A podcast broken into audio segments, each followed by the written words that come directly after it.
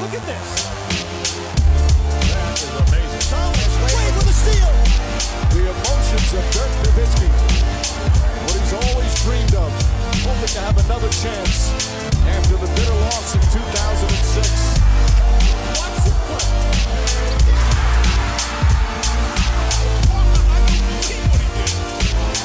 That is amazing. Hallo und willkommen zu Gutnext, dem deutschen Basketball-Podcast im Internet. Mein Name ist André Vogt Äh, per Günther ist mein Name. und wir haben hier einen, ich, ich muss überlegen, wie heißt es genau, Deutsche Fernsehpreis-Nominee. Habe ich das richtig gesehen? Das ist korrekt, ja. Das Aber jetzt nicht für die, aber nicht für die WM, sondern für, für letztes Jahr war es. für ne? letztes Jahr. Äh, Die Älteren mögen sich erinnern, aber letztes Jahr gab es auch ein schönes Turnier. Und da hat Magenta ja, glaube ich, echt ähm, für ihre Verhältnisse oder für überhaupt Verhältnisse Oh. echt aufgefahren. Nein, nicht für ihre Ja. Verhältnisse, aber für, also für jetzt, wenn man nicht irgendwie das große ARD, ZDF, wie auch immer ist, dann äh, ist alles, was Studiobau und dann in die Vollen gehen, natürlich auch immer mit Risiko behaftet so. Und das haben sie sich getraut und das, ja, das sah sah dann, glaube ich, optisch erstmal ziemlich cool aus für mich als Laien und dann, ähm, dadurch, dass es ein geiles Turnier war, hat das dann irgendwie alles funktioniert und dann kann man sich ja irgendwie immer nur freuen, wenn Leute da weiter dran glauben, dass Basketball geil aussehen kann, Basketballübertragung geil aussehen können und gut funktionieren können und so und dann, ähm, ja, hoffe ich natürlich, dass, äh, dass Magenta das gewinnt oder dass wir das gewinnen. Ähm, leider merke ich, dass die meine Mitarbeiter noch nicht verstanden haben, dass sie mit Vize, jetzt Vize-Günni im, im Team haben und dass es eigentlich doch klassisch auf eine schöne, auf eine ehrliche Silbermedaille auslaufen wird. Wie, wie, wieso Vizegönni? Du wir sind gerade alle Weltmeister geworden. Was redest du? Ach so, ja, nee, da kann ich jetzt nicht, also das, da weiß ich jetzt nicht, da weiß ich nicht, ob das auf mich, ob das den, den, den Fluch äh, oder den Bann bricht. Ja, ansonsten dann gewinnen sie halt dann das Jahr oder nee, zwei Jahre, nachdem du weg bist. Das Spätestens. Also wenn ich jetzt, wenn ich jetzt 14 Jahre, wenn ich jetzt 14 Jahre bei Magenta rumhamster und wir fünfmal Ja. nominiert sind und wir niemals gewinnen, dann äh, gehe ich fest davon aus, dass in Jahr eins, wenn ich aufhöre, dass, äh, dass dann der Erfolg endlich kommt. Aber wir hatten ja Erfolg und darüber wollen wir heute sprechen. Äh, Wir sind alle Weltmeister, ganz, ganz Basketball Deutschland. Äh, Und und die erste Frage, die ich natürlich stellen muss, ist: Bist du schon wieder angekommen zu Hause? Ähm, weil bei mir gibt es da eine ganz klare Antwort, aber ich, ich möchte jetzt wissen, wie das bei dir ist. Äh, ich bin sehr, sehr schnell wieder angekommen. Äh, meine Frau und ich haben uns die Klinke in die Hand gegeben. Das heißt, ich bin am 12. morgens um, was nee, mittags irgendwann angekommen, um eins, nach 30 Reisestunden. Und äh, meine Frau ist abends quasi dann wieder los. Ähm, ja, Kino, Theaterleiter treffen in Zwickau und war dann drei Tage weg. Von daher, ähm, ja, das geht dann relativ schnell. Dann bist du wieder bei Einkaufen, Wä Wäsche machen, die Jungs morgens ready machen, in die Kita und Schule bringen, abholen, was zocken und dann äh, ist, ist, kommt der Alltag, holt er dich schneller ein, als du, als du denkst. Du denkst doch, du bist der geile äh, Weltmeisterjournalist und der Fatti, der irgendwo ein bisschen Obst einkaufen musst, damit die Kids nicht nur irgendeinen Scheiß essen. Ja, ja ich, ich, ähm, ich bin ein großer Fan der ersten beiden Hangover-Filme. Und ich weiß nicht, ob du an der zweiten erinnerst, da gibt es ja die Szene, wo der, der Brautvater über, über Alan, über, den, über, über Zach Galifianakis spricht und sagt, he never really left Vegas that day. ähm, aber das war überhaupt nicht der Fall mit Manila. Jetzt, wenn ich ehrlich bin, also als wir, äh, wir zusammen zurückgeflogen, äh, Touchdown war in Frankfurt und ich dann in den ICE bin und ähm, dann nach Hause gejuckelt. Da war null irgendwie, weiß ich nicht, Wehmut dabei. Nee, ich das war halt so froh, als ich, als ich abends hier bei Netto war. Ähm, Jetlag hielt sich auch in Grenzen und, äh, und dann jetzt ist ja hier auch Schule angesagt. Das heißt, äh, das Lotterleben mit morgens um acht aufstehen und dann das Kind mal so um halb neun langsam rüberschicken ist auch vorbei. Ich bin straight eingetaucht wieder in, in, in die reale Welt und ähm, wie gesagt an, an Manila, an das Turnier vielleicht schon, Ja. aber irgendwie fand ich auch irgendwie durch, das, durch diesen krönenden Abschluss war da jetzt irgendwie auch nichts, sag ich mal, was, wo ich denke, dass, dass, da, da müsste noch was kommen, sondern irgendwie das war dann vorbei und, und ich war hier und, und alles gut. Also ganz strange, weil normalerweise oder manchmal letztes Jahr auch dachte ich so, ach krass, diese Woche in Köln, ne, hätte das nicht noch länger laufen können, aber jetzt war ich echt so ready, dass es alles vorbei ist, auf, auf eine ganz, ganz weirde Art und Weise. Das wäre auch voll interessant, so immer von den Spielern zu hören. Ich habe ja gesehen, dass David Hm. Krämer war eigentlich schon am Abend nach der ING äh, schon wieder in Spanien, neue Aufgabe mit der AC, in der ACB. Ja. Ähm, der ein oder andere äh, macht dann noch die, die extra Runde irgendwie ähm, Frühstücksfernsehen und so, ne? Aber prinzipiell glaube ich auch, dass wenn du die fragst, Ähm, das ist durch diese späten Turniere, wo du dann schon das Gefühl hast, du kommst schon eigentlich irgendwie in eine Situation, wo die Mannschaften schon zwei Wochen trainieren.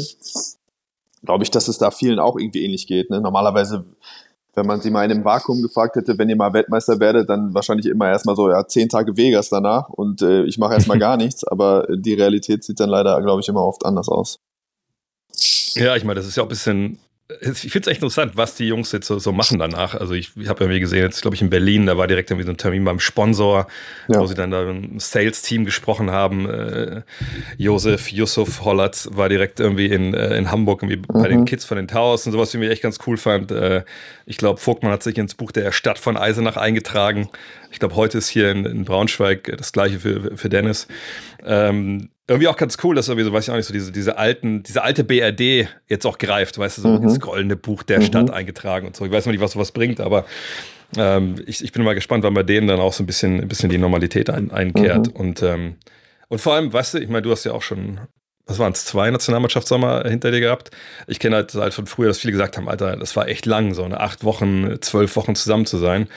Aber nach so einem nach so einem geilen Sommer frage ich mich immer, will man überhaupt, dass es aufhört? Auf der anderen Seite äh, muss es ja irgendwann. Ne? Von daher. Äh, ja, also ähm, ich glaube schon auch, dass die Leute dann ready sind, wieder auf was anderes. Also das, da, das, da bin ich mir ziemlich sicher. Ähm, egal wie geil das dann vor Ort ist oder dann auch ein spektakuläres Ende, aber du bist dann auch froh, wenn du wieder also alleine aus dem Koffer leben oder alleine, ich meine, das ist für die Jungs ja wirklich lang, dann eben was weiß ich, obwohl das Programm ging ja noch. Also das ist ja, ich glaube, Deutschland hat die kürzeste Vorbereitung überhaupt gehabt von den WM-Teilnehmern. Ähm, dann ist es noch machbar. Ich weiß, wenn wir damals waren, so ein klassischer, klassischer Nationalmannschaft Sommer war acht, acht Wochen, ja. Also wenn man von Anfang an mhm. bis zum Turnier dabei war. Und wie gesagt, wenn man weiß, dass eine Basketball-Saison neuneinhalb Monate ist und dann nochmal acht Wochen draufrechnen, dann kommt man ja ungefähr, dann weiß man, wo man dabei rauskommt. Ne? Aber ich glaube, die haben Bock, die, also die, das jetzt wieder schön und so freuen sich nächstes Jahr auf jeden Fall wieder drauf, aber so einfach wieder zu Hause, eigene vier Wände, Verein und so, das ist schon auch nochmal ganz entspannt. Ja, glaube ich auch. Für einige, David hat das ja schon ja. gesagt, geht es ja auch komplett neu los. Das ist ja auch ja. dann echt, ich glaube, man hat auch Bock darauf wieder auf, auf die ja, vor allem, man darf das nicht Aufgabe. So auch, wie schwierig das, also wie lange das eben wird ohne richtige Spielminuten für ihn. Ne? Also, ja, ja. also äh, ich habe den, du weißt nicht, wie oft ich ihn mit ihm gefacetimed habe. Er hat auch nach den normalen Spielen, nach den Gruppenspielen, hat er ja immer noch Workouts gemacht. Also manchmal waren die Spiele, ich würde sagen, bis halb zwölf oder bis elf, elf auf jeden Fall dann war der um halb zwölf nachts in der Halle. Hat bis eine Stunde trainiert. Mhm. Ja. Also, das ist schon, weil das musst du auch. Ich weiß ja, wie gesagt, die zwei Turniere, die ich mitgespielt habe als, als, als Benchmob, da, da habe ich das nicht gemacht, sondern da habe ich quasi schon meinen Tagesalltag aus in einer lockeren Wurfeinheit oder eben den Korblegerkreisel die halbe Stunde vorm Spiel. Und da merkst du, wenn du das zu lange machst, dann irgendwie, dann bestehst du auch nicht mehr so im Saft, wie man irgendwie von außen das denken würde. Ja, das beschreibt doch ganz gut meine Zweitliga-Karriere. Training unter der Woche und am Wochenende Korbleger-Kreisel und hoffen, dass man mit 20 führt oder 20 hinten liegt zur Halbzeit. Ähm, lass uns mal zu, zurück äh, schauen. Ich will jetzt nicht jedes Spiel ja. durchdeklinieren, aber ähm, Okinawa. Wie gesagt, bei Manila als Stadt und so müssen wir gar nicht so viel sprechen. Ne? Die Horrorgeschichten ja. habe ich schon an anderer Stelle erzählt. Aber ähm, was, was bleibt dir in Erinnerung? Weil es, es war ja irgendwie Japan, wir haben uns, glaube ich, alle gefreut auch auf mal einen ganz anderen äh, Kulturkreis, aber jetzt nach mit ein bisschen Abstand, was, was ist das Erste, was dir so in den Sinn kommt?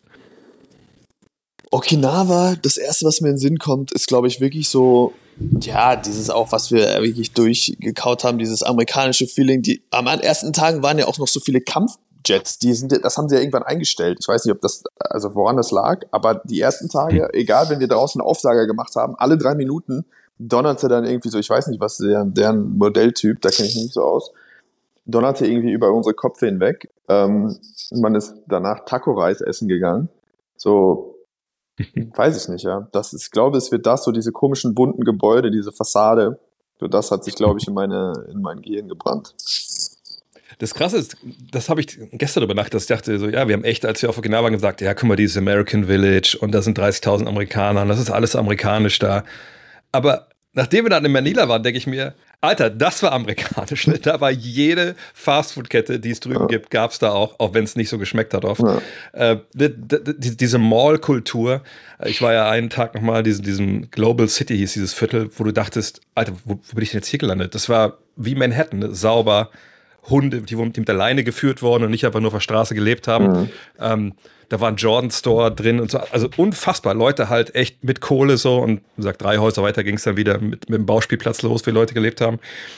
Aber wie gesagt, dadurch denke ich so, okay, Okinawa war so ein bisschen, ja, wir machen das ein bisschen für die Amis, weil die wohnen ja hier auch. Äh, aber gesagt, ich kann das nicht mehr so sagen, dass es amerikanisch war, nachdem ich da Manila gesehen habe. Mhm. Aber das war auf jeden Fall nicht, nicht das, nicht das Japan, das haben wir beide ja auch gesucht. Wir waren ja beide auch noch in, in du warst ja einen Tag vorher, glaube ich, in, in Naha, der Hauptstadt, um mal ein bisschen zu schauen. Und das, glaube ich, das haben wir ein bisschen verpasst, Japan. Allerdings fand ich, also was mir immer noch als erstes in den Sinn kommt, ist eben, sind die Leute da.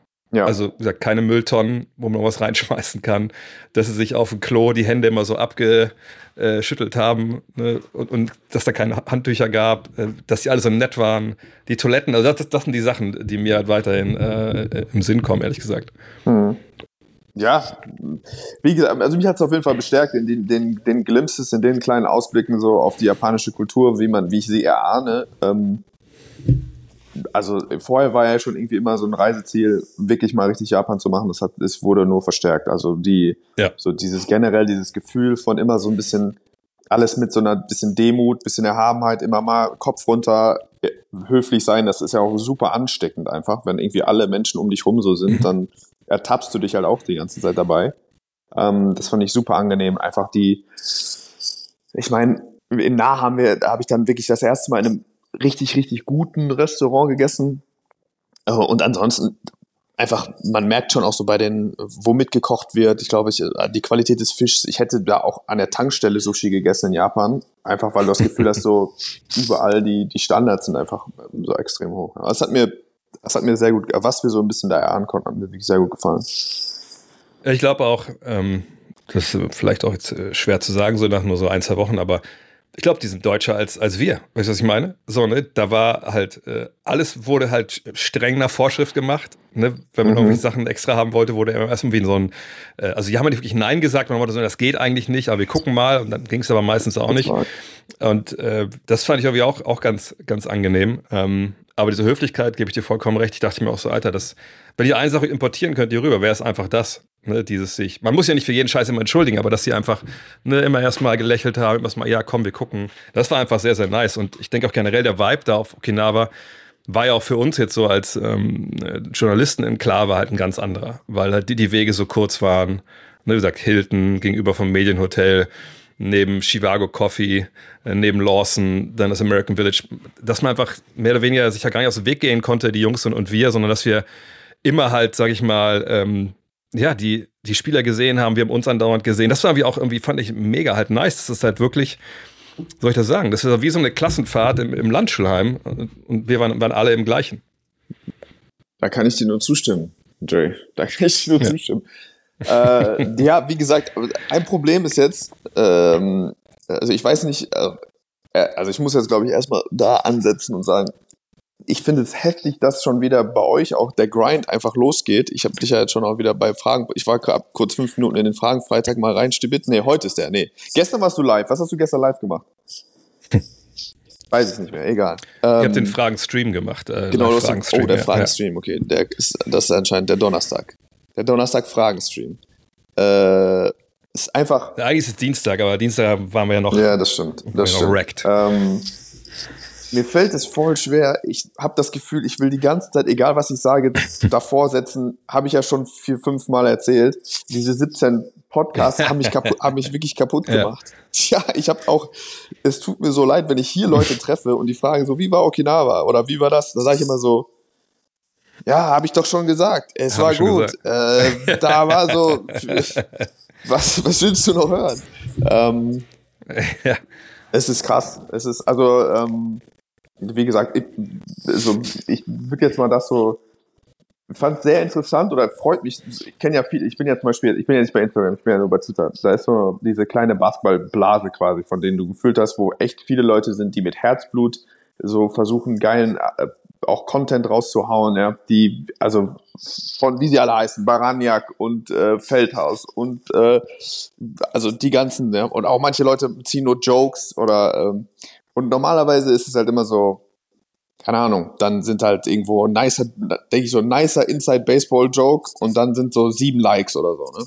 Und jetzt hast du mal einfach, war es geil zu sehen, dass so, keine Ahnung, so irgendwie so aus so einer Weltmeister-Hype, alles hat sich geklickt, alles ist auf einmal so geiler Joke, 150 Likes, die Leute, und ich denke mir so, freut mich voll, Ja. dass die Leute endlich so ein bisschen Tageslicht kriegen. Aber mir ging es dann so, ich war, ich kam dann nach Hause und dachte so, ihr kriegt von mir jetzt einfach 14 Tage überhaupt nichts. Ich bin einfach sowas, ich bin sowas von raus.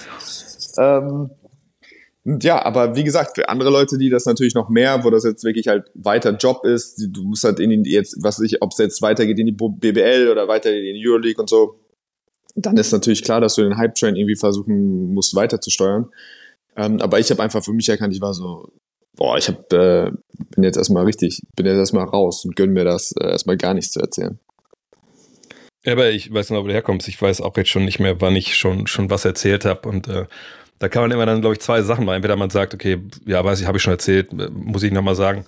Oder man erzählt halt knallhart alles doppelt und dreifach. Ja. Dann geht man halt auf Nummer sicher. Ja. Das war und, auch- und alles abgedeckt. Das war auch wirklich sportlich wirklich schwierig. Wir mussten zum Ende hin, ähm, also am Anfang durch diesen täglichen Podcast, wo du ja sagst, es gibt irgendwie jeden Tag acht Spiele äh, und du kannst irgendwie überall so mal so ein bisschen was. Das deutsche Spiel war gestern oder vor ist so morgen. Und man hat irgendwie so viel Zeug. Wir sind hier angekommen, so viel Neues.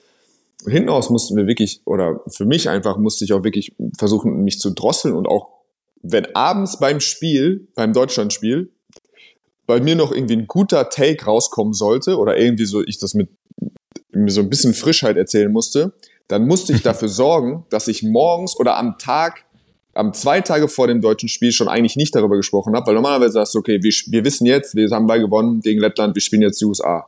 So, was erwartet uns gegen die USA? Dann erzähle ich das an dem Tag. Am nächsten Tag, heute ist Spiel gegen die USA, dann erzähle ich das nochmal. Dann machen wir die ersten Aufsager im Spiel vor den USA, also keine Ahnung, Kanada spielt gegen Buxtehude, dann machen wir in der Halbzeit schon Aufsager. Ja, heute Abend geht's aber für die Deutschen gegen die USA. Was ist denn die, was geht bei den USA? Dann der erste Aufsager, so was ich 40 Minuten vorm Spiel. Ich habe einfach gemerkt, so das wurde bei mir immer räudiger, weil so, sobald ich das, das, dritte, das sobald es das dritte Mal kam, ist einfach dann weiß ich nicht, das ist einfach nicht mehr so oder ich bin nicht in der Lage, dass ich bin nicht gut genug dafür, das irgendwie dann weiter so interessant zu erzählen. Ne? Da musste ich echt immer anfangen. Auch dann der arme Benny hat mir im Podcast dann irgendwie eine Frage gestellt und ich dachte so, boah, ich gebe dir jetzt die kürzeste Antwort, die ich habe, weil ich kann einfach, ich habe nur gewisses Pulver und ich kann das nicht, äh, ich kann das nicht immer irgendwie verschießen. Ja? Das ist echt. Äh, Ja, ich sag mal so, da muss man schon, da muss man schon ein ganz kalter Medienfisch sein, wenn man die gleiche Sache halt dreimal mit dem gleichen Verf erzählt äh, und auch noch angepasst natürlich an die Länge, Ja.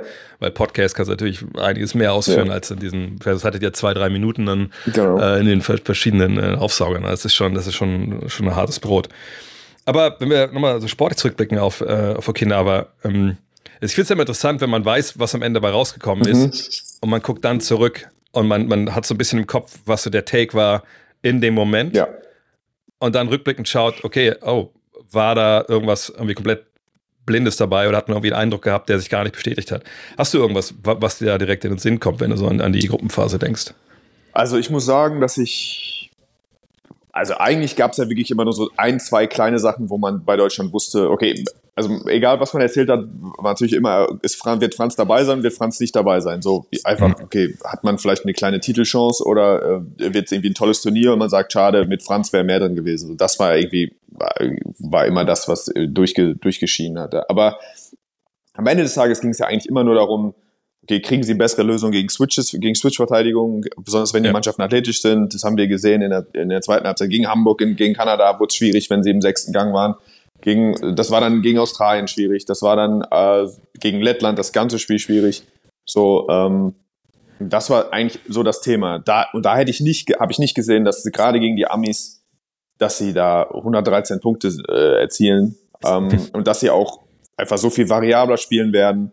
Für mich auch geschuldet bis hin zu der, also ich fand den äh, defensiven Gameplan von den Amis ziemlich bescheiden, aber einfach, dass sie trotzdem über die letzten zwei Spiele, dass das quasi überhaupt kein Thema mehr war, ja. Äh, dass das nicht spielentscheidend war.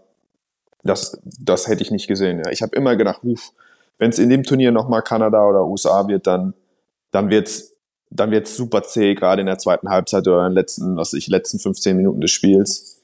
Äh, und ich hätte nicht gesehen, dass sie nochmal einfach das, das schaffen, dann eben auch den Ball über groß laufen zu lassen, was ich Staggered-Optionen zu haben, während parallel Switches parallel sind, die Ghost Screens besser zu laufen. So, das habe ich alles, ähm, habe ich nicht kommen sehen. Also da war ich, äh, da habe ich mir größere Sorgen gemacht, als das vielleicht im Endeffekt äh, berechtigt war. Ja, da bin ich vollkommen bei dir. Also das Spiel gegen, gegen Australien. Und wir haben ja auch nach dem Spiel Lettland da auch relativ lang, also nicht kontrovers, ja. aber du, du warst sehr aufgebracht. Ja. Haben wir gesprochen unten in den Katakomben äh, der Arena Manila. Ähm, das, das ist ja einfach auch, ich meine, klar ist immer alles zu erklären, aber wir waren beide meinen, also der Ball, der muss ja auch mal dann, ne, wenn du Miss mit Schatz hast, mal zum Großen gehen können. Und das muss auch schneller gehen, als das dann vor allem auch gegen Australien dann war oder auch vor allem, muss ich sagen, gegen Lettland. Und das war dann einfach echt sag gar kein Thema mehr. Äh, ja. Aber du hast schon angesprochen, die Amerikaner, muss man auch sagen. Also zum einen, ich habe es dann auch, manchmal sieht man sowas im Live ja auch nicht, wenn man da hinterm Korb sitzt, so ein bisschen mhm. und ein bisschen weiter weg ist. Aber wenn man dann nochmal noch mal die Szenen nochmal angeguckt hat, dann am Rechner, meine Fresse, die waren aber auch, meine Gameplan hin oder her, die waren aber auch nicht griffig genug so in, in der ersten Halbzeit, wenn man sieht, was ein Anthony Edwards da auch gemacht hat. Ich, ich glaube, da, da spielte auch schon viel unserem Team in die Karten. Also das ist so ein bisschen, ne, ja. du so ein Spiel wie USA reinkommst, und auf einmal sind da halt Räume da, die vielleicht gegen Lettland jetzt nicht unbedingt da waren oder gegen Australien. Und dann, dann läuft's halt und dann kriegst du dich Selbstvertrauen, dann läuft der Ball schneller. Ähm, das, das gehört natürlich auch zur Wahrheit dazu. Aber ich finde, das ist so der eine taktische Punkt, wo man, glaube ich, die, am meisten die Entwicklung der Mannschaft sieht in diesen zwei Wochen. Ja, ja aber und, und da war ich so verwirrt, dass es so ein bisschen versetzt kam. Also dieses, ähm, also dadurch, dass du diese Aufgabe quasi schon zweimal mit Kanada, dass es die gab, und dann dachte ich so, okay, war ich beim Lettland-Spiel einfach enttäuscht, weil ich dachte, okay, ich hatte das Gefühl, den ganzen Sommer bereiten wir uns darauf vor. So, wir, wir spielen die Kanadier, wir haben selber mehr geswitcht in der Verteidigung als letztes Jahr.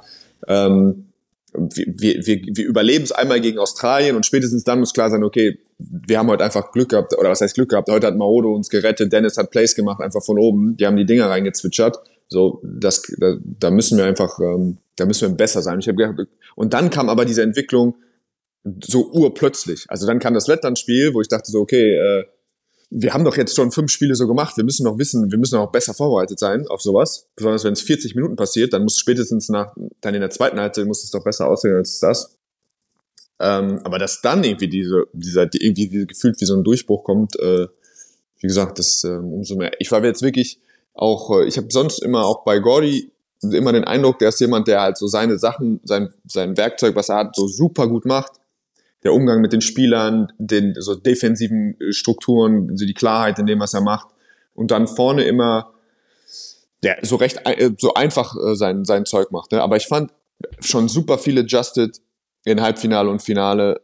Und ähm, ja, also hätte ich nicht gedacht, dass ich im Nachhinein nochmal auch so viel, so viel Credit für, für die spezielle Spielvorbereitung an ihn, an ihn geben würde. Das, da war ich auf jeden Fall beeindruckt von ihm. Ich muss auch sagen, ich weiß nicht, ob wir darüber, auch da weiß nicht, ob wir darüber schon gesprochen haben, ehrlich gesagt. Aber ähm, für mich ist dieses Lettland-Spiel auch im Endeffekt, ja, sehr gut, sehr gut. Also für mich ist dieses Lettland-Spiel im Endeffekt ähm, auch äh, das wichtigste Spiel dieser WM auf eine, auf eine weirde Art und Weise gesehen aus, aus deutscher Sicht, weil ähm, ich glaube, wenn du das Spiel halt nicht so spielst, wie du es halt spielst. Also schlecht, muss man ja sagen. Es war ja wirklich in vielen Belangen einfach, keine gute Partie und nicht nur von, von, von Dennis, sondern halt natürlich auch ne, taktisch, haben wir gerade schon gesagt.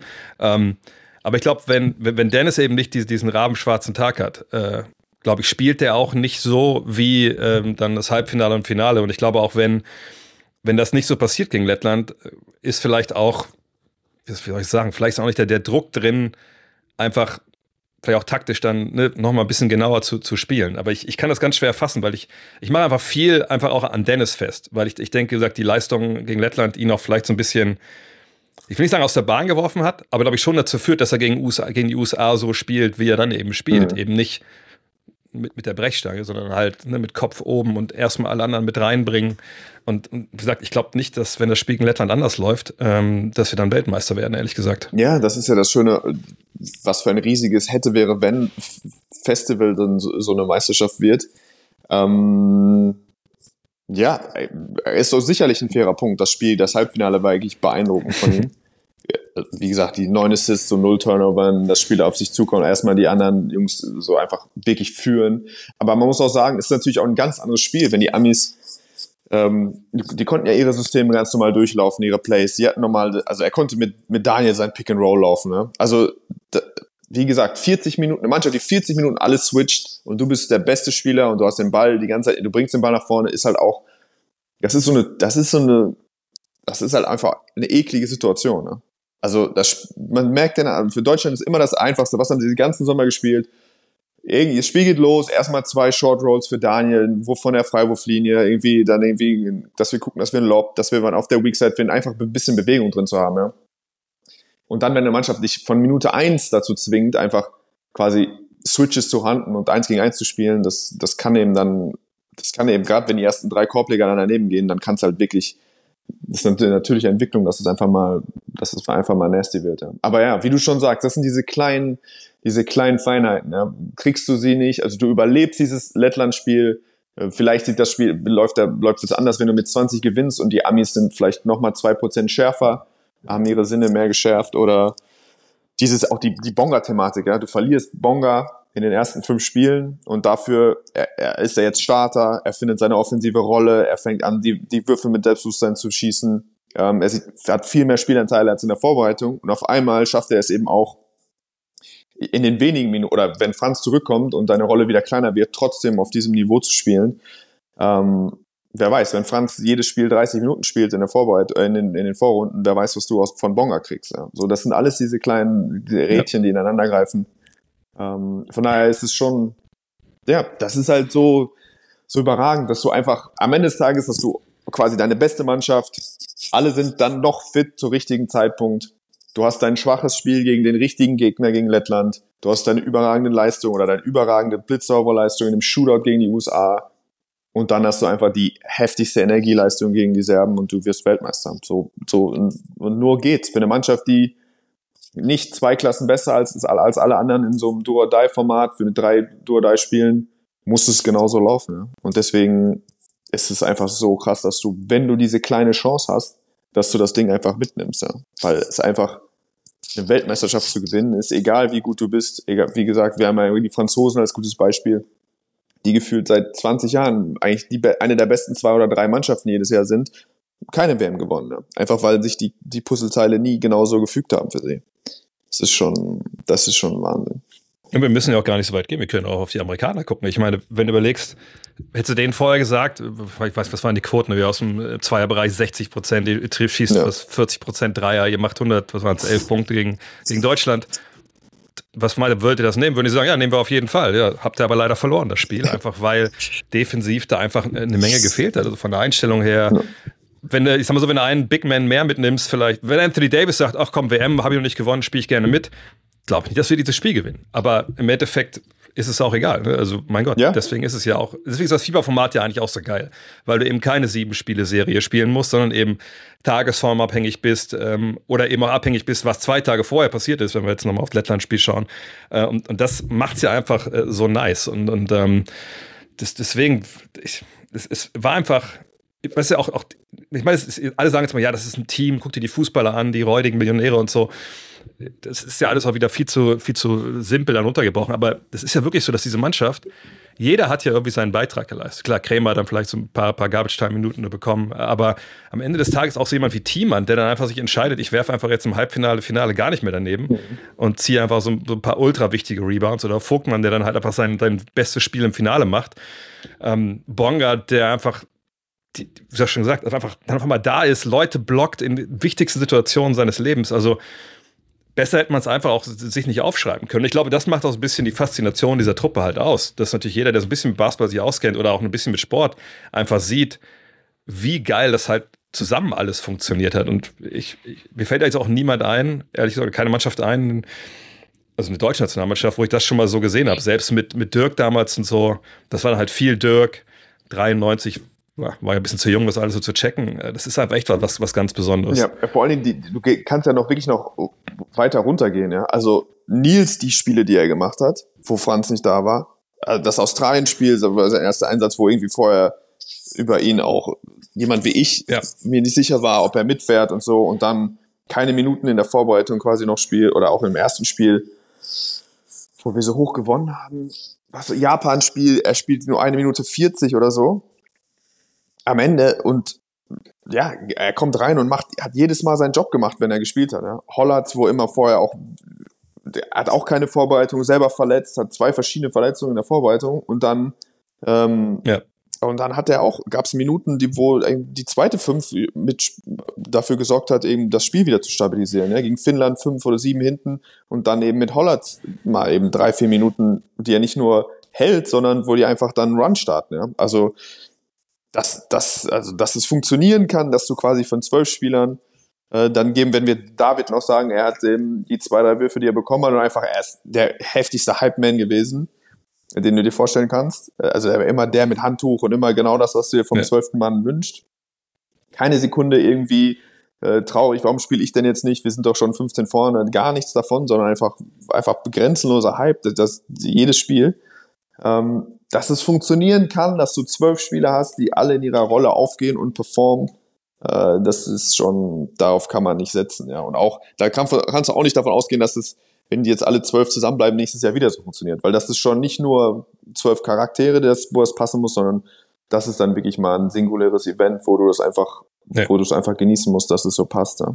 Und ich habe eine Szene gesehen noch, ich, ich glaube, es war sogar bei eins von den äh, Embedded-Videos da von, von Magenta, ähm, nach dem Finale in der Kabine, ich glaube, wo sie alle nochmal im Kreis stehen. Und, und da sagt Dennis dann eine Sache, wo ich denke, das ist vielleicht wirklich auch auf eine weirde Art und Weise total unterbewertet. Und zwar bezieht er sich nochmal auf, ähm, auf die Sache im Timeout. Halt, ne? Timeout-Zoff stand in der Bild, glaube ich. Ähm, und er sagte halt, und das, wenn er das in dem Moment sagt, dann zeigt mir das auch, dass es für ihn einfach wahnsinnig wichtig war. Er sagte, hey, Coach, dass du dich entschuldigt hast ne, im Nachhinein, nach dieser Timeout-Nummer eben, dass er ihn da so unwirsch ne, auf, auf die Bank äh, schieben will, sage ich mal. Das war, äh, sagt er, glaube ich, es hat mir viel bedeutet und so.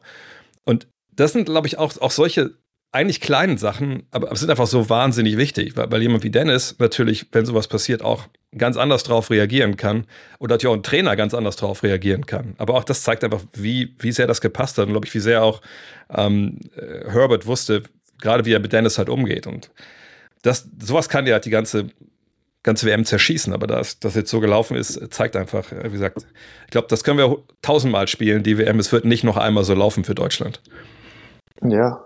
Ja, ja, wie gesagt, ah, ja, also wie gesagt, von 10 gewinnen sie es einmal, hätte ich jetzt, ja, vielleicht von 20 gewinnen sie es zwei, zwei, drei, ja, das ist, wäre das Gleiche, das ist eine tolle Aussage, einer von, aber, äh, ja, irgendwie sowas, irgendwie sowas, acht, sieben, acht Prozent sowas, äh, gewinnt Deutschland dieses Turnier, das ist schon, aber sie tun es halt und jetzt haben sie erstmal, haben sie erstmal Ruhe und jetzt, wie gesagt, ohne jetzt zu weit nach vorne blicken zu wollen, aber Du hast zwei Medaillen gewonnen.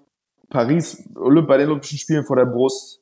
Mein geiler geht's ja einfach nicht. Ja, da fährst du jetzt hin, da ist jetzt kein riesen Druck drauf. So, da ist einfach, ähm, die werden wieder competitive sein. Im Idealfall sind alle gesund. Wird quasi der gleiche Kader sein. Ähm, und dann, ja, wenn es richtig geil läuft, schicken die Amis eben wirklich LeBron und Curry und die, und die Jungs. Und du hast äh, Embiid, der sich entscheidet für Frankreich und spielt mit Wembanyama irgendwo in irgendeiner Freak-Mannschaft. Und äh, Jokic fährt auf jeden Fall wieder mit den Serben mit. Äh, und Jovic ist noch mal eine Ecke besser und so weiter. Ähm, und du hast einfach, ja, du hast vielleicht ein, zwei spektakuläre, wirklich spektakuläre Duo-Die-Spieler. Das ist einfach schon wieder ein geiler Ausblick. Da hast du jetzt schon, habe ich jetzt schon Bock drauf und ich habe dann jetzt auch schon wieder Bock auf die, auf eine Euro, wo dann Franz irgendwie 24 ist und auf einmal vielleicht quasi schon All-Star und der dann eben vielleicht äh, dann noch mal irgendwie zwei Ecken besser ist. Also ja, das ist jetzt einfach ein geiles, ein geiles Produkt, was der DBB sich da zusammengeschustert hat. Und ähm, das können wir jetzt wirklich nochmal genießen, ein paar Jahre. Ich glaube, das ist auch so ein Punkt, den man auch nicht vergessen hat. Das ist jetzt ja keine Ü30-Mannschaft, die irgendwie jetzt ihren Zenit hat und, und danach geht langsam Sinkflug, sondern das. Ich glaube, also gerade was, was Franz in der begrenzten Zeit, die er leider nur hatte, auch gezeigt hat. Ich meine, da können wir uns wirklich auf haben einen ziemlich kranken Leistungssprung noch, äh, noch freuen. Und, das, und die anderen sind ja auch nicht alt. Also das ist schon, schon krass. Aber du 2024 ansprichst, ich bin mal gespannt. Also ich glaube, bei dem einen oder anderen äh, gab es doch schon so ein bisschen, bei einem glaube ich nur, ähm, bei Nils glaube ich so ein bisschen, naja, vielleicht war es jetzt der Abgang. Ich bin mal gespannt, aber ich kann mir ehrlich gesagt nicht vorstellen, dass man äh, da, da viel an dem Kader ändert, weil ich jetzt auch nicht die, die klaren Kandidaten sehe, die dann da unbedingt jetzt, jetzt rein müssten nächstes Jahr, ehrlich gesagt. Nee, also ich, ich hätte fast gedacht, dass es quasi wie, äh, zumindest, äh, dass diese zwölf Spieler da jetzt wie so ein, Äh, also die hätten jetzt erstmal ein Ticket. Gut, du kannst vielleicht Ja. gucken, einfach, ähm, natürlich wird es immer noch Leistungsprinzip geben, rund um Nils und David vielleicht, aber am Ende des Tages, also glaube ich, selbst wenn, wenn, also wenn die Mannschaft sagen würde, wir wollen so nochmal dahin fahren, dann, äh, dann würde das gefühlt irgendwie auch passieren. Und dann hast du ja wirklich so einen Zyklus, so ein, so ein Cycle aus EM, WM, äh, EM, WM, Olympischen Spielen, boom, und dann könntest du vielleicht nochmal an einer anderen Stelle was, was verändern. Aber nee, also eine große Kaderdebatte wird da nicht aufgemacht, glaube ich, nächstes Jahr. Möchte ich auch nicht hoffen. Das brauchen wir nicht nochmal. Ähm, aber nochmal zurück, vielleicht einmal zu den Finals, äh, zum Finale, weil ähm, ich, wir haben, glaube ich, auch schon darüber gesprochen. Äh, ich, also ich war eigentlich echt auch gegen die Amis. Ich war irgendwie super relaxed, außer dann am Ende, die letzte Minute, als dann echt nochmal knapp wurde. Man dachte, oh Scheiße, jetzt bitte, ne, jetzt nicht das Ganze noch hier wegpissen am Schluss. Aber gegen Serbien war ich einfach ein absolutes Wrack den ganzen Tag schon. Äh, Ich habe Spielplatz 3. Ich konnte mich nicht mal über diesen wilden Dreier da von Michael Bridges irgendwie freuen zur Verlängerung, weil ich dachte, ich will einfach aus dieser Halle wieder raus. Ich will irgendwie Leo noch ablenken vor diesem letzten Spiel. Wie, nimm mich mal mit in, in deine Gefühlswelt da vor dem Finale gegen Serbien. Ähm, also ich hatte tatsächlich das Gefühl, dass es, dass es vielleicht eine schwierigere Aufgabe wird als die USA, auch wenn du die Ja. nur mit zwei äh, bestanden hast, weil einfach beide, ich fand beide Mannschaften hatten dieses Team of Destiny äh, für sich für sich gepachtet. Wenn ich also die Viertelfinale und Halbfinale Intensität der Serben war abnormal. Ich dachte, das ist eine Mannschaft, die Speed hat, die so lang ist, die defensiv hervorragend rotiert. Ähm, und dass es dann auch eine Kraftfrage werden kann für Dennis, ja, äh, oder für die Mannschaft. Und ja, ich glaube, dass diese, ähm, dass die Verletzung von Dobric so, auch so ein bisschen geholfen hat. Und man muss auch sagen, über die, in der ersten Halbzeit die Intensität war nicht, also war das die, ich weiß nicht, wann ich das letzte Mal nah dran am Feld war, wo so hart gespielt wurde wie in der Halbzeit. Ähm, beide Mannschaften über das komplette Feld verteidigt, äh, wie die durch die Blöcke gekämpft haben. Ähm, in ein zu anderen Stellen natürlich zu, auch so fast übereifrig. Also es waren keine perfekte Halbzeiten, aber es waren einfach beide Mannschaften wissen, wir haben eine historische Chance und so sieht, so kann es dann aussehen. Ja? Äh, wie gesagt, und dass du dich als Mannschaft nicht beirren lässt, der Gegner trifft der erste Dreier sogar Reddit ist schon draußen und geht wieder rein, zwei Dreier mit Brett, so diese ganzen komischen Widrigkeiten, du hast das Gefühl und irgendwie hast du das Gefühl so, ähm, eigentlich, meiner Meinung nach, ist Deutschland die bessere Mannschaft, aber es läuft irgendwie so Richtung, läuft Richtung Serbien einfach, ja. Ähm, ja, aber ich habe mir Sorgen gemacht um Dennis. Ich hab, er hat so hart, er erstmal übernimmt Bogdanovic. Ich war, ich habe nicht gefragt. Ich, das hätte mich interessiert, ob das sein Call war oder ob das Herberts Call war, zu sagen, ähm, ich verteidige Bogdanovic. Hm. Ähm, da habe ich, gedacht- hab ich mir Sorgen gemacht um seine Beine, dass er Ja. dass er da zu viel Energie lässt. Ja? Dass er, weil alles, egal wo er war, die Night, durch alle Blöcke durchgekämpft, die Night auf acht Meter, auf neun Meter. Und das, es gibt nichts, was mehr Energie kostet als das, ja. Also das ist, ähm, das ist wirklich heftig. Und da dachte ich, wenn du so verteidigst in so einem intensiven Spiel und ständig noch ge selber gepresst wirst und du musst dich, du musst arbeiten, um überhaupt frei zu werden und um den Ball zu kriegen, dann passiert es oft, dass du in den letzten fünf Minuten oder letzten Viertel, Viertel deine Beine nicht hast und dann drei Jumper zu kurz sind und du irgendwie eine dumme Entscheidung triffst, weil du, weil du einfach ein bisschen, weil dir einfach äh, irgendwie Kapazitäten fehlen. Aber er zieht das durch, ja. Also vor erstmal vor dem Fitness, vor dem Fitnesslevel muss man auch erstmal den Hut ziehen. Er ist einfach meiner Meinung nach der fitteste Spieler des Turniers. Äh, Und wenn du 26 Millionen Dollar verdienst im Jahr oder zwei Jahren und du bist trotzdem der fitteste Spieler, dann sagt das auch einfach was über, über dich aus. So. Ähm, nee, und dann erste Halbzeit läuft so und ich dachte so, eigentlich ist Deutschland besser. Äh, ist die Frage nur, äh, ob dieses, dieses Schicksal, dieses, weiß ich nicht, so dieses Momentum war irgendwie schon auch irgendwie auf serbischer Seite, fand ich. Und dann, dann Vogtmann spielt wahrscheinlich die beste Halbzeit seines Lebens mit Plays. Ähm, Franz verteidigt und Serbien fängt an, so ein paar Bunnies daneben zu schießen im, im Anfang drittes Viertel. Und ohne dann, also die Intensität kollektiv auf beiden Seiten ist ein bisschen weniger. Also beide spielen 15 Prozent weniger hart als in der ersten Halbzeit. Es passieren Fehler, es passieren, der ein oder andere wird ganz shy. Jovic traut sich nicht mehr von der Dreilinie den Korb anzugucken. Die Closers werden kürzer an, du fängst an, äh, die versuchen mit Post-Ups zu laufen. Bogdanovic findet nicht mehr statt. Und das Spiel wird generell was heißt, ein bisschen einfach hässlicher und zerfahrener. Die klaren Ideen sind auf beiden Seiten nicht mehr da. Deutschland hat auch wieder manche Zero Possessions, wo sie einfach irgendwie Ball langsam nach vorne bringen, nicht so richtig passiert. Und dann machst du einfach, dann, ja, dann sah Deutschland für mich einfach aus wie die bessere Mannschaft. So. Joe Vogtmann trifft diesen riesigen Dreier aus der Ecke. Andy trifft den Dreier gegen äh, den Jumper von dem linken Ellbogen gegen das Momentum. Ähm, und du machst einfach, Deutschland macht einfach Plays. Franz äh, hat, oder wir haben defensive Possessions ohne Ende. Vogtmann kontrolliert das Mismatch eins gegen eins. Wir müssen nicht rotieren gegen Milutinov. So, da machen wir einfach Plays. Und äh, ja, auf der anderen Seite glücklicherweise ist Abramovic nicht genug, um die Deutschen zu schlagen. Ne?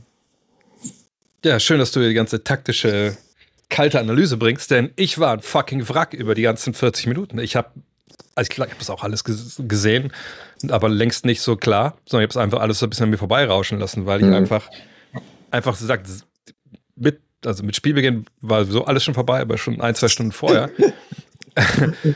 Und das kenne ich einfach gar nicht von mir. Also selbst damals 2011 oder so, Dirk Finals, ja, ja schön, klar, am Ende auch toll und, und ergreifend, aber ja. das war halt Basketball. Aber das Ding war einfach anders. So und ich weiß nicht, ob du den Post gesehen hast. Ich hatte irgendwie, ich stand irgendwann dann da in der Schlange zum Essen äh, vorm Finale da im Presseraum, war ewig lang und dann wusste nicht, wer mit mir, da habe ich halt das da eingetippt im Sinne von, ey, fuck, das ist halt hier jetzt eine größer als, als irgendwie so, so ein Spiel. Das ist einfach eine weil ich irgendwie, ich muss ganz daran denken, ich, ich habe ich hab die wildesten Sachen gedacht, weißt du, meine, mhm. mein erster Jugendtrainer, weißt du, an, an, so ein paar alte Jungs, mit denen ich früher gezockt habe, äh, was ich an die D-Jugend, die ich mal gecoacht habe, da so, so Anfang der 90er, dachte immer so krass, es ist also, dass dieser ganze Komplex Basketball Deutschland, sagt der ja einfach sich runterbrechen lässt auf hier sich die Kreisliga hier in, in Braunschweig dass, die auf, dass das auf einmal jetzt Weltmeister wird. Weißt du, was ich meine? Dass wir mhm. in der Lage waren, sowieso als alle, die jemals so, so, einen noppigen Ball angefasst haben hier in Deutschland, zu sagen: Ja, Mann, bei uns,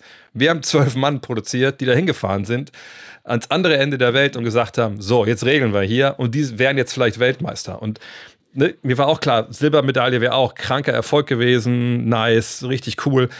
Aber einfach die, diese Chance, Weltmeister zu werden, genau wie gesagt, Franzosen haben das nicht geschafft, viele andere große Nationen auch nicht das war einfach, das war, hat mich so krass zurückgeworfen, dass ich einfach da saß die ganze Zeit und ich, ich, ich wusste echt nicht, was mit mir. Und ich, ich, ich sag, wie es ist. In der letzten Minute dann, da liefen dann zum ersten Mal so die Tränen. Also nicht so, weißt du, mhm. im Sinne von, oh Gott, ich weiß nicht, wie ich was machen soll, wie äh, unkontrolliert, aber einfach, äh, es lief echt runter. Und dann, wir haben uns ja nur ganz kurz gesehen, dann nach dem Spiel. Ich war auch gar nicht lange in der Mixzone. Ich bin direkt dann irgendwie dann noch rein. Ihr habt noch eure, eure Aufsage da gemacht. Und dann habe ich hier Dave Hein irgendwann gesehen. Ne? Mhm. Und, und, Dave muss man erklären, ein Amerikaner, der seit Ewigkeiten in Deutschland lebt, der war damals 2005 auch schon mit dabei in, in Serbien und so. Und das ist so einer, der sich halt viel mit der FIBA auseinandersetzt, für die FIBA auch viel macht zum Jugendbereich. Also wirklich einer, der ist Grassroots, ne? Und der weiß mhm. so, was das bedeutet. Und als ich den gesehen habe, ne, und einfach, der so, Junge, ne, Glückwunsch und so.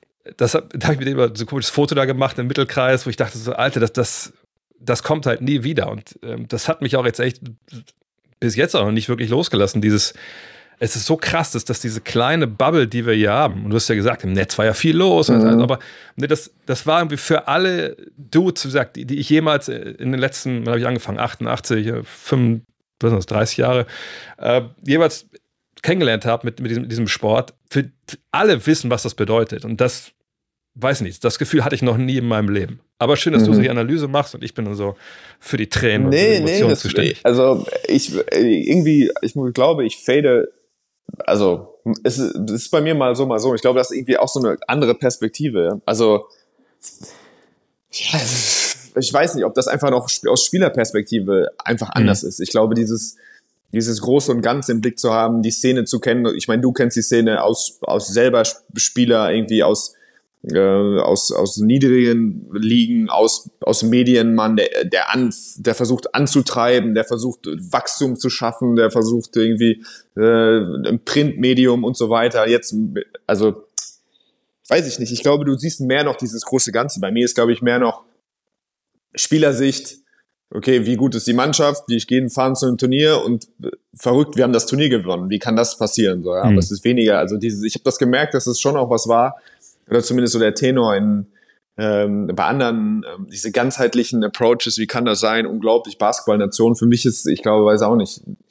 es ist ja auch, weil du fährst ja auch schon zu diesen Turnieren ewig hin. Ne? Und wenn man, glaube ich, fünfmal schon zu solchen Turnieren gefahren ist und irgendwie in der Vorrunde nach Hause gefahren ist, ähm, dann hat man da vielleicht auch nochmal eine andere, äh, eine andere Appreciation für was ist hier gerade passiert? Wir haben das, das Turnier einfach gewonnen so, ne? und fahren wieder nach Hause. Das ist schon, das glaube ich schon, dass, dass ihr da, dass viele Leute da eine, eine andere Perspektive haben. Meine Medienperspektive ist, wir fahren Eurobasket, wir sind die geilste Mannschaft, wir gewinnen nur Bronze, danach, wir fahren halt zur WM und werden halt Weltmeister. So, das ist mein, äh, mein Erfahrungshorizont, was so Fieber, große Fieberturniere angeht. Aber du musst doch auch sehen, Alter, das BG-Turnier, ja, die Frontschweine, wer kann sich erinnern, als wir da waren. Das ist jetzt alles Weltmeister geworden. Weißt du, was ich meine? Ja, das, das ja. Früher Mixturnier in Braunschweig, das ist alles zusammen ist, ist Weltmeister geworden. Ja, das, ich das hoffe, ich dass es das jetzt auch so gelesen wird, ja, dass nur mal eigentlich, dass es ein wichtiger Baustein ist, so dass die, dass für die deutsche Basketballkultur. Das finde ich schön, ja. Da, also da viele, viele Sachen. Nein, also ja, ich, ich sehe es insofern, dass es ja wirklich nicht einfach nur ist, wir haben jetzt einmal Glück gehabt, sondern wir haben einfach irgendwie ein Generational Talent. Irgendwie ein, so ein Wembanyama oder ein Dirk oder wer auch immer äh, ist irgendwie bei uns einmal geboren. Und äh, der Rest war gut genug irgendwie, ähm, dass wir gewinnen, sondern es ist ja offensichtlich, dass wir einfach in der Lage sind, jetzt Spieler zu produzieren, die einfach Euroleague oder irgendwie NBA Rotational Guys sind, regelmäßig. Ähm, ja.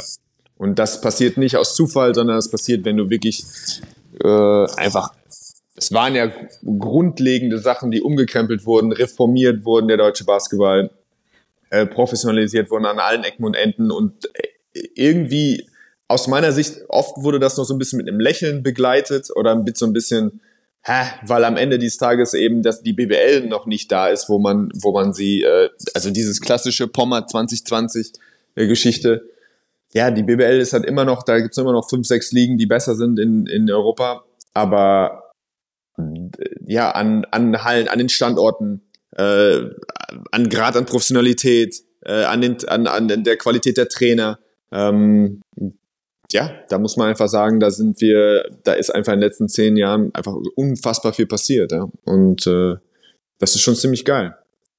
Ja, vor allem, ich, ich finde, die BBL, das ist ja immer dann, es wird so ein bisschen abgetan, nochmal so sehr, wie du sagst, ja, es sind fünf, sechs andere Ligen die sind ja nicht alle nicht so gut, die Mannschaften, aber ich denke, ja, aber darum geht es doch im Endeffekt auch gar nicht. Ne? Das ist ja auch, also das, was wir jetzt da gesehen haben, das ist ja auch ein Produkt der, der, der BBL. Ne, wenn die BBL sich mit dem DBB mal zusammenrauft, das war ja lange Zeit nicht so, und sagt, wir machen JBBL, NBBL, wir schaffen hier die ganzen Trainerstellen für hauptamtliche Jugendtrainer etc. Und wir, wir haben nicht zuletzt mal so eine, so eine Positivquote. Meine, du bist ja alt genug, du weißt ja auch, dass es anders war, dass eben man mit zwölf Amerikanern auch in der BBL spielen durfte. Ne?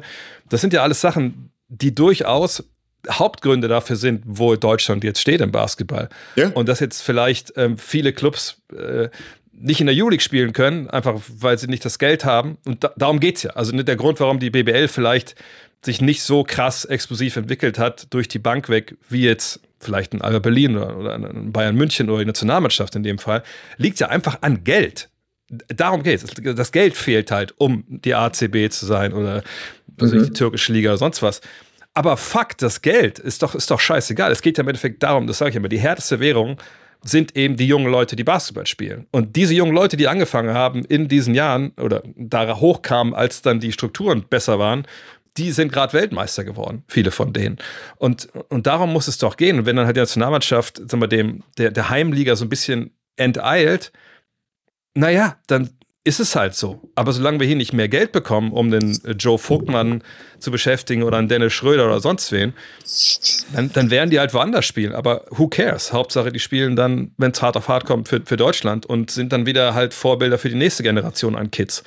Ähm, also deswegen, also das ist für mich eigentlich auch kein Problem. Und die, man sollte nicht immer sagen, die BBL, die BBL, die hängt da hinterher. Nein, die BBL ist mit hauptverantwortlich dafür, dass wir da stehen, wo wir gerade sind. Und, und der. Nein, auf, mal, jeden Fall, auf jeden Fall. Aber ja. es wäre natürlich dann auch immer schön, wenn die BBL auch diese die Weichen stellt und dann auch selber davon profitieren könnte. In meinem, weißt du, wie ich meine? Aber das ist halt super schwer, oder? Weil halt keiner von denen. Also immer klar, wir haben ja, die ja, Alba-Spieler und die, die Münchner. Ja. Ne? Ja. Es ist halt, es ist halt weird, dass man eigentlich denkt, eigentlich müsste ja die, die BBL davon super profitieren.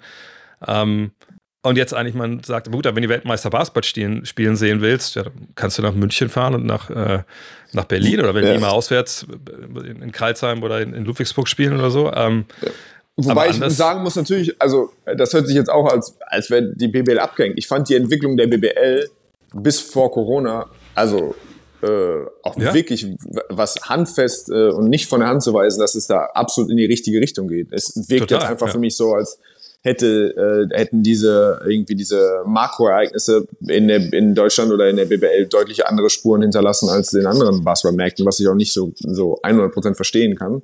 Ähm, aber das, das scheint offensichtlich. Und auch da sind trotzdem Erfolge zu feiern. Ich meine, es sind da nicht immer nur äh, natürlich allen voran Bayern, München, Euroleague, aber äh, ja, auch was ich, was Ludwigsburg gemacht hat, äh, keine Ahnung, die Auftritte von Ulm im Eurocup, ähm, da gibt's schon, also die generelle Entwicklung ist auch super, aber äh, steht nicht irgendwie trotzdem nicht in dem Verhältnis ähm, zu dem, was sonst passiert ist. Aber wie gesagt, wir können einfach nur, wir können uns schon glücklich schätzen und da, wo man immer irgendwie geneigt ist, den Leuten immer, es ist ja ein bisschen alles schlecht und alles ein bisschen albern, aber ja, was, wie gesagt, ich hab's, ich war in den dunklen Zeiten am Start und dann wurden reformiert und dann wusste man nicht so richtig, wohin das will. Und die Leute waren auch nicht, die Vereine waren auch nicht glücklich darüber, dass deutsche Spieler auf einmal jetzt irgendwie Geld verdienen sollen oder dann irgendwelche zwei hauptamtlichen Jugendtrainer einstellen. Aber da wurde einfach unglaublich viel richtig gemacht. Und idealerweise gibt es jetzt auch irgendwelche zwei, drei Hauptverantwortlichen, die zu Hause sitzen und sich, äh, ja, sich auf die Schulter klopfen können. Weil ich wüsste gar nicht, wer das, wer das ist. Ich weiß nicht, ist Bauermann auch, der irgendwie mit, auf viel mitgewirkt hat, glaube ich. Ne? Ich glaube, ja, aber ich glaube, da gibt es auch, auch nicht einen Vater von, von, diesem Erfolg. Aber das ist auch das Ding, was, was mich auch ein bisschen umtreibt. Ähm, aber auch, weil ich eben mitgekriegt habe, was, was 93 los war. Nach der, also es gab ja diesen One-Two-Punch damals, ne, die Älteren werden sich erinnern, 92 Stream Team, 93 Europameister geworden. Und danach, wie gesagt, waren die Hallen ja voll mit Kids und wir hatten halt nicht die Struktur. Ich habe mich mit, mit Herrn Detmann damals auch mal rückblickend darüber unterhalten, auch schon, auch zehn Jahre später, der halt meinte, ja, der, der Boom kam, aber das, der DBB war ja null oder wir Basketball Deutschland, das Vereinssystem war halt null in der Lage, das irgendwie aufzufangen. Ne? Und mhm. haben ja auch dann keine 30-Jährigen angefangen mit Basketball, sondern es waren halt 10-Jährige, 12-Jährige, 13-Jährige. So. Und du hattest aber nicht, nicht die Bälle, nicht die Hallenzeiten, überhaupt nicht. Und jetzt bin ich ja sehr gespannt, was jetzt passiert, weil ich denke, es werden schon eine Menge Kids spielen. Also eine Kollegin von DBB hat mir gesagt, äh, vergangenes Jahr haben sich wohl 1500 Kids dann angemeldet. Also, sie haben einen Spielerpass bekommen. Das ist ja immer so das Einzige, wie man das irgendwie messen kann. Okay. Ähm, das klingt jetzt nicht unbedingt nach viel, aber das ist natürlich, wenn man sagt, insgesamt, was haben wir, 200.000 äh, Leute mit Pass, dann ist das schon nicht so, so wenig, wenn es nur um die Kinder geht. Und jetzt denke ich mal, kann man erwarten, dass da schon noch ein paar mehr halt kommen. Nur die Frage ist halt, kriegt man die halt aufgenommen? Ne, dass jetzt irgendwelche Sponsoren kommen und sagen, hier sind 10 Millionen Euro Basketball, ich sponsere das, äh, ich, ich sponsere die BBL, es wäre schön, wenn das passiert, ist alles gut, aber darum geht es ja nicht. Es geht darum, wie gesagt, wie kriegen wir jetzt diese Kids, die kommen, beschäftigt mit Basketball. Und da bin ich sehr gespannt. Auf der einen Seite denke ich mir, das 93 ist eben 30 Jahre her und es hat sich viel getan. Auf der anderen Seite bin ich hier sicher in Wolfsburg hier wurde gerade das Team, was von der Oberliga in die zweite Regionalliga aufgestiegen ist, wurde vom Verein gesagt, ah nee, da, da war jetzt aber kein Geld für, das geht nicht. So, ähm, und Hallenzeiten sind natürlich immer ein Problem, weil in den letzten 30 Jahren noch nicht so viele Sporthallen gebaut werden. Von daher geworden. Ich bin echt gespannt, was da jetzt passiert, weil das ist so, das ist jetzt die nächste Phase, dass man das alles eben mitnimmt. Mhm. Und, aber was da passiert, keine Ahnung. Ich bin echt gespannt, ey. Ja, auch da verzerrt ist für mich un, unmöglich, irgendwas qualifiziert, also qualifiziertes auszusagen, weil ich meine, ich kenne Ulm und Ulm baut einfach mhm. das, bauen eben, ja. das ist keine Ahnung, den, den, die heftigste Campus. Anlage mit gefühlt ja. 15 Feldern so. Jetzt bin ich natürlich geneigt dazu zu sagen, klar, die Infrastruktur ist so gut geworden, wir schlucken das und es äh, grenzenloser Wachstum, here we come. Aber ich weiß jetzt nicht, inwiefern dieses Bild da etwas verzerrt ist. Ja, ich meine, es gibt natürlich die ähm, gibt natürlich ein klares Gefälle zwischen den Städten und dem Land und so. Und natürlich wird es nicht in jedem Dorf ein Basketballplatz gebaut, ist mir auch klar. Aber ähm, ja, ich, ich hoffe aber, dass es wirklich das was bringt, weil das eben, eben alles befruchtet so. Und ähm, naja, aber du hast auch schon gesagt, es wird das letzte Turnier sein, hoffen wir mal, wo die Nationalmannschaft um, ähm, um eine Medaille mitspielt. Äh, wie kommen wir jetzt hier aus der Nummer raus? Ähm, wann geht es denn für dich weiter? Also jetzt, klar, kann sein, dass du jetzt bei dem Fernsehpreis gewinnst, aber du, du musst jetzt auch bald wieder, äh, wieder richtig arbeiten. Also wann, wann, wann geht's denn los?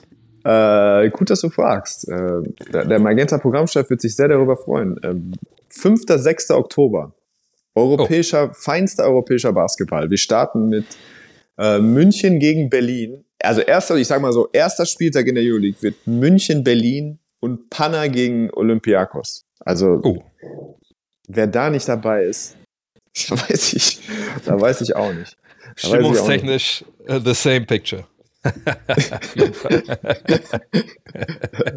Der gleiche Hass. Äh, nee, ach, du bist doch Serge Ibaka. Guck dir, ja, will- Jetzt will ich doch direkt brennen. Wie funktioniert der gute Serge im, im europäischen, auf europäisch, höchstem europäischen Niveau? Ich glaube, Serge Ibaka ist älter als du, oder? Das weiß ich nicht. Weiß ich. Das sind, äh, nee, 89er ist er, glaube ich. Ja, bin ich gespannt. Da habe ich schon ein bisschen überrascht, dass, dass der jetzt äh, in die Euroleague geht. Oder Ja, das sind die alten, geht, die alten NBA-Herren, äh, kann man da bewundern. Also man kann da nochmal, was ich Kemba Walker sehen und in Erinnerung schwelgen, wie er Ja, mal sich ja. bewegt hat vor fünf Jahren. Ja, ist ein bisschen so, auch da, weißt du, alles full circle. Äh, Dominic Wilkins damals, Panathinaikos und so. Die, die alten, jetzt haben sie es wieder entdeckt, die, die alten Herren aus den USA, dass man noch mal ein paar extra Runden in, äh, äh, in, in Europa drehen kann. Aber du bist jetzt ja anders unterwegs, das müssen wir auch noch kurz sagen. Du bist ja jetzt nicht mehr der Grüße-Onkel von der Seitenlinie, sondern du machst jetzt ja wirklich äh, Experte im Spiel, oder? Das wird, glaube ich, zumindest teilweise versucht. Es ist alles noch nicht so hundertprozentig klar. Wir wollen natürlich Oh. äh, eine bestmögliche Sendung produzieren und dann wird, äh, dann wird der LDS, der Leiter der Sendung, wird mir sagen, welcher Rolle ich auftauche. Aber wir haben zumindest so spektakulären äh, Sachen wie zum Beispiel die, die Konferenz, die Euroleague-Konferenz dann mit Benny Zander, wo wir einfach dann vier Stunden lang, was sich vier Partien gleichzeitig, wir steigen ein, steigen aus, so, ähm, das werden einfach Basketball-Extravaganzas, wo man äh, definitiv äh, dabei sein muss. Äh, Konferenzen sind auf eine weird Art und Weise ziemlich geil. Ich habe ja schon ein paar für, für die NBA gemacht, NBA 360. Und äh, gut, ich meine, das erste Jahr war es nicht so geil, weil sie uns gesagt haben, ey, es sind acht Spiele, aber was ihr beide macht, also ne, Com und Mod, äh, Com und Experte, ihr übergebt einfach von einem Spiel zum nächsten. Und wir so, hä? Was, wo soll denn all der Sinn sein? Naja, wenn wir jetzt in New York sind, dann kommen wir einmal in so einen Screen, der sagt, ja, wir waren gerade in New York und jetzt geht's weiter nach Houston. Ja, und dann? Ja, dann läuft halt Originalton wo wir beide saßen, warum, warum sitzen wir hier? Und das war, das war noch nicht mal, weißt du, nicht so, hier, wie heißt es, äh, MLK Day, so ab 18 Uhr, sondern es war nachts um zwei.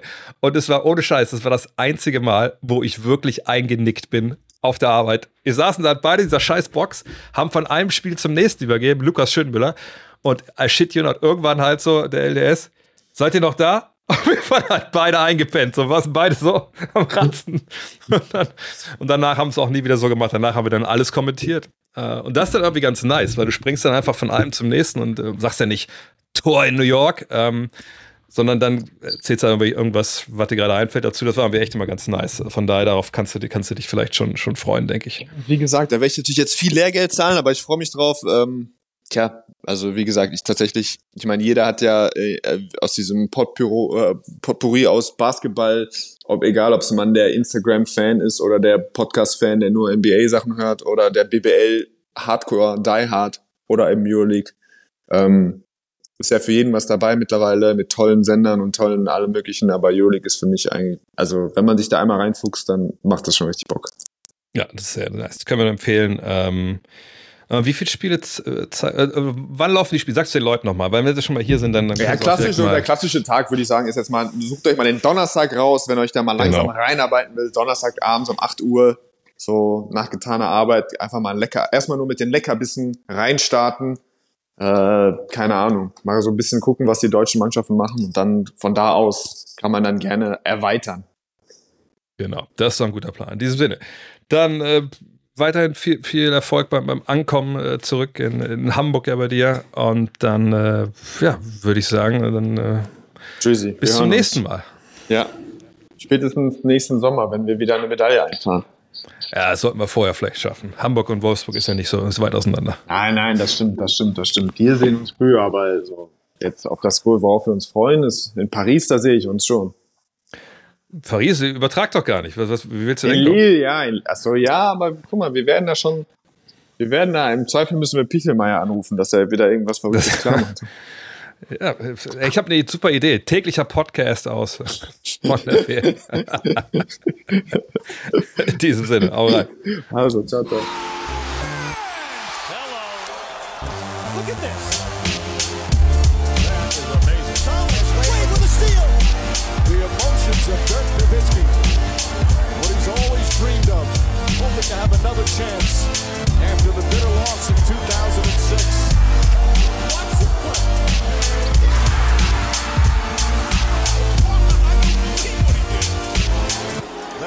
amazing.